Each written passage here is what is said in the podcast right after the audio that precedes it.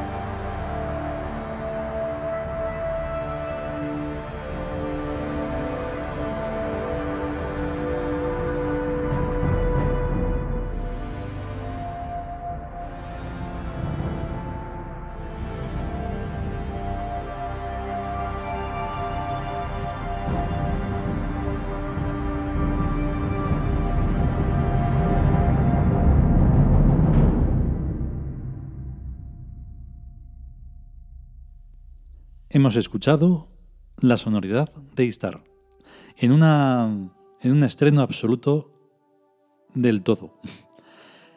Lo bueno de, de, crear una sonoridad es que solo tienes que tener en cuenta, en este caso, el arquetipo. Si la sonoridad va a ir dirigida a un amanecer, pues tendrás que sentir lo que para ti es ese amanecer. Posiblemente, como hay 400.000 millones de amaneceres, pues tendrá que sonar 400.000 millones de veces de maneras diferentes. Con los arquetipos pasa lo mismo, incluso con el mismo, porque aunque solo sea su nombre, pero son muchas variables las que puede tener. Por lo tanto, no es que sea de esta manera en que ha sonado. Esta es una de sus formas. Al ser sinfonías, pues tendrán que tener tres movimientos más o los que fueren. No hay una, no hay una forma determinada de, de llamar a las sinfonías. Pueden ser incluso de un solo movimiento durando un montón de tiempo. El caso es que ahora ya sí vamos a escuchar el episodio dedicado a Istar.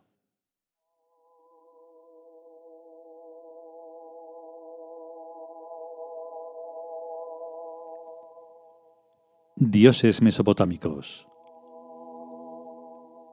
Istar. Texto. Diosa de la mañana y de la tarde, hija de Anú, el cielo, y hermana de Shamas, el sol. Istar es la diosa del amor y de la guerra, pues acompañaba a su esposo Asur en las batallas. Era llamada la Señora Grande en potencias divinas. Su culto se extendió por toda Mesopotamia, con grandes templos en Babilonia, Nínive y las ciudades más importantes. Y fue asumido como propio por los fenicios, que la adoraban con el nombre de Astarte, llegando a ser conocido también en Egipto y en todos los países del mar Mediterráneo. Comentario. Istar es una diosa briosa, guapísima y peleona, de la cual la reina Semiramis de Babilonia era tan devota que se vestía de diosa Istar por la noche cuando invitaba a algún oficial de su ejército a acostarse con ella, con lo que hacía que el pobre forzudo oficial de turno se hincara de rodillas y nada de nada, sino solo rezarle. Bonito sí era, pero a Semiramis no le hacía ninguna gracia, y enseguida se arrepentía de haberse vestido de diosa Istar. Pero no podía evitarlo, porque hacerse diosa o dios es una especie de vicio. Esta es una buena lección para los dioses y para las diosas que desean que les amemos de todo corazón. Rezarles todo lo que quieran, pero acostarse con ellas o con ellos a nadie se le ocurre. Las monjas, que son las esposas del Señor, no se imaginan a Jesucristo en pelotas acostado con cada monja en su cama. Qué manera más rara de amar a su esposo. ¿Y qué esposo más raro el que no se fornica a su esposa? Hombre, yo comprendo que se puede amar a la Virgen María sin tocarle las tetas, y a Jesucristo sin hacerle una paja, sino solo como se ama a una buena amiga y o a un buen amigo. Pero la orden es amar a Dios sobre todas las cosas y con todo tu ser y con todas tus fuerzas. O si no, vas al infierno. Y amar a la Virgen María un pelín menos que a Dios. Tengo la impresión de que en esto de amar a Dios, Jesucristo y la Virgen María, los cristianos están despistados como los forzudos oficiales del ejército de la reina Semíramis de Babilonia. Porque amar no es rezar, ni estarse embobado como un pasmarote mirando a la persona amada, sino hacer cosas que sean buenas y útiles y agradables para las personas amadas.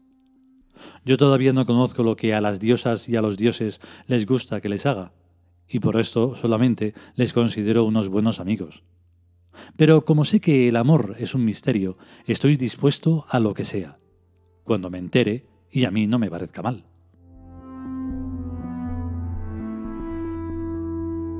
Dios, o un Dios, será lo que sea, pero yo también soy lo que soy, y si Él tiene sus gustos, yo también tengo los míos.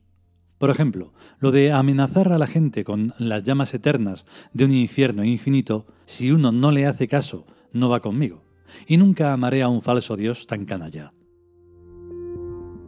Me hace muchísima gracia una supuesta frase de Jesucristo. En esto conoceréis si sois mis amigos, si hacéis lo que yo os mande. Oye, gracioso, primero me dices lo que me vas a mandar y después ya veremos. Leyendo los Evangelios me enteré del montón de burradas que dicen que Jesucristo me manda a hacer y aguantar. Pues a otro burro con esa carga. Mi carga es ligera, mi yugo es suave. Sí, pues por tu Santísima Inquisición no lo parece. Los católicos españoles, siguiendo las directrices dadas por su vicario de Jesucristo, el antipapa alemán, prohíben abortar a las mujeres, y el conyugato o matrimonio entre dos personas del mismo sexo, y que haya mezquitas para rezarle a Alá, y que no haya más sectas que la suya. Si pudieran quemar a todas esas personas, las quemarían, pues ganas no les faltan, porque los católicos son la misma mala gentuza que acudía a los autos de fe a oler la carne humana quemada. Solamente que ahora están reencarnados en gente de ahora. Reconocer como una realidad indiscutible a la reencarnación es importantísimo para entender a Istar y a Jesucristo y a la Virgen María y a todos los dioses, y a sus religiones y a la gente de sus respectivas religiones. La gente siempre es la misma. Las religiones varían, pero la gente es siempre la misma, reencarnación tras reencarnación. Lo único que ocurre es que los que mandan van cambiando con cada reencarnación, y las leyes tiránicas que unos imponen, los que mandan después las sustituyen por otras leyes, igual de tiránicas, pero distintas. Ahora la cosa ya no va de quemar a los herejes y los brujos, sino de imponer tributos a todas las cosas que se venden y se compran. Lo que llaman el IVA. Así que los católicos no tienen más remedio que resignarse sin sus autos de fe, con los que están tan encariñados, y encima tienen que pagar el litro de gasolina a como les dé la gana a los que ahora mandan. No, si la reencarnación es muy justa. En todo caso, nosotros representamos a Istar de una manera preciosa, elegante, grandiosa, como es debido. Y si alguien quiere admirarla e incluso tenerla, puede verla en sietesoles.com. Es de verdad, una maravilla, y por tan solo 99 euros para lo milagrosa que es la diosa Istar, está tirada de precio en este siglo de ofertas. No hay que olvidar que la diosa Istar es la señora grande en potencias divinas, por lo cual no hay milagro que se le resista.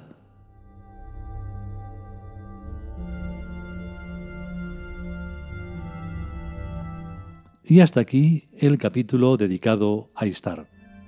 Esta diosa tan importante y tan más o menos conocidas, se han hecho hasta cosas en plan popular, pues claro, fue tan importante que se extendió por todo el Mediterráneo y, mucho más allá. Y Astarte también es más conocida que incluso el nombre de Istar, pero bueno, eso depende de la cultura de cada uno.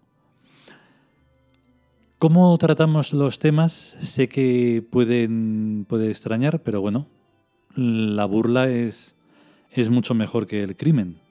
Y bueno, los monoteísmos se han basado sobre todo en el crimen, a través del miedo.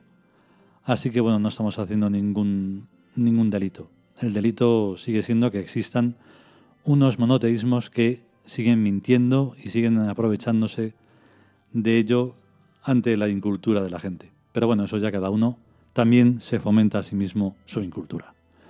Si podemos y sobre todo si queremos, volveremos con un nuevo episodio. A estar bien. Chao.